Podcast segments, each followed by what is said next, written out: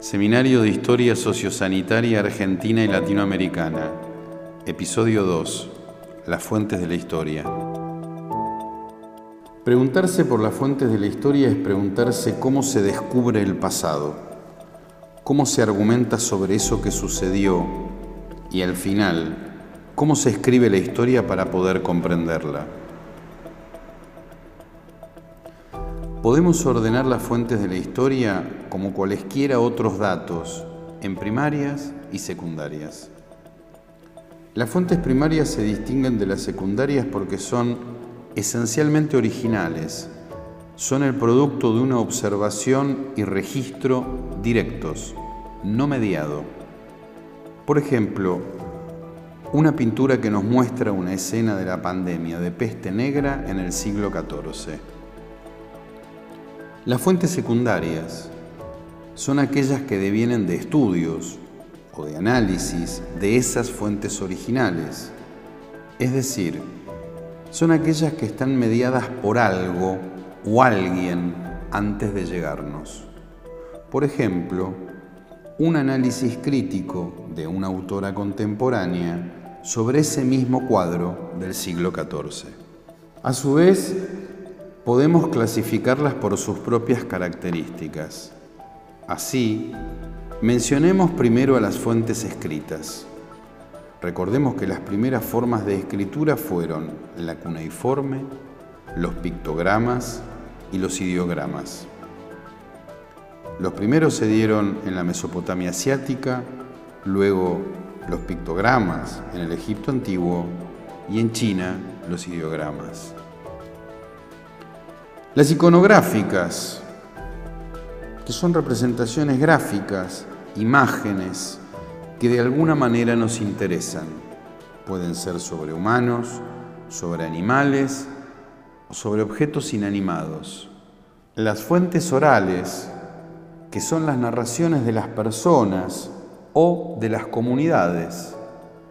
Los reportajes radiales o televisivos son ejemplos de las primeras.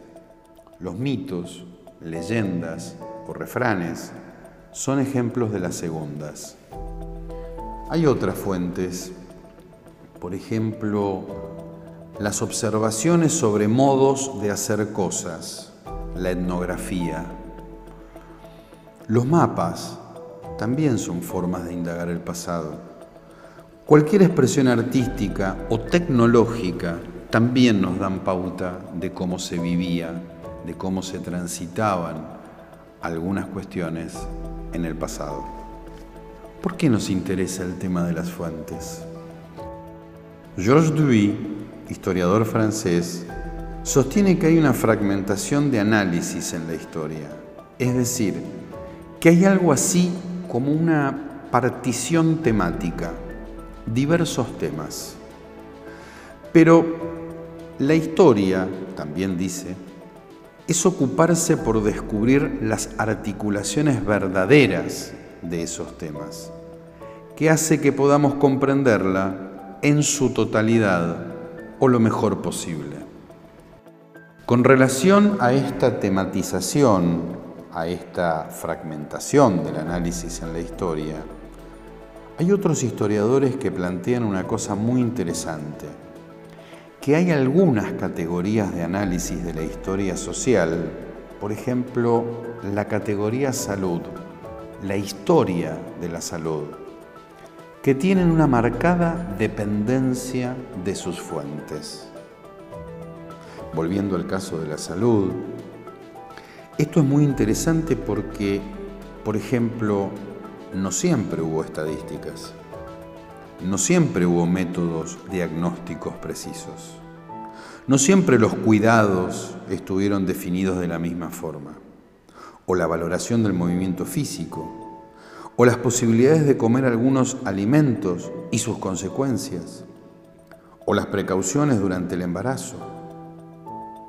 Por eso hay varias fuentes que deberíamos tener en cuenta para construir esa historia. Y por eso, para hablar de la historia de la salud, tenemos que hablar también de la historia de la medicina, de la historia de las enfermedades, de la historia de los sistemas sanitarios, de la historia del hospital como institución, de la historia de las profesiones que hacen al actual campo de la salud. Durante mucho tiempo hubo más preocupación por las enfermedades que por la salud, aun cuando se le reconocía a la salud una importancia innegable. Pero volvamos a la fiabilidad de las fuentes. Con respecto al gradiente, a la diferencia de esa fiabilidad, a su valor y a la necesidad de usar múltiples fuentes, nosotros, por ejemplo, sabemos que la tuberculosis ha sido y es una enfermedad muy importante. ¿Por qué? En parte porque lo hemos escuchado, pero además porque supimos que hubo personajes históricos que la han padecido o que han tenido un cuadro clínico compatible en el caso de que hayan padecido esto antes de que se pudiera diagnosticar. O porque vemos restos humanos con lesiones compatibles con esta enfermedad. O porque hay expresiones artísticas como novelas y poemas del siglo XIX y principios del siglo XX que dan cuenta de ello, que nos permiten evaluar la trascendencia de esta enfermedad en esa época. También porque conocemos algún caso. Ahora bien, si tenemos estadísticas como las que recopiló McEwan en Escocia o el historiador Carbonetti en nuestro país, confirmamos que, en efecto, fue de una gran importancia. Y si además consideramos que existe tratamiento desde mediados del siglo XX, podemos decir que lo sigue siendo, que sigue teniendo importancia, porque se debería poder controlar toda vez que existe ese tratamiento e incluso porque hay intervenciones farmacológicas de prevención secundaria a los contactos. ¿Qué queremos decir? Queremos decir que hay contextos que son históricos que modifican la interpretación de los hechos. Esta es la importancia de las fuentes de la historia.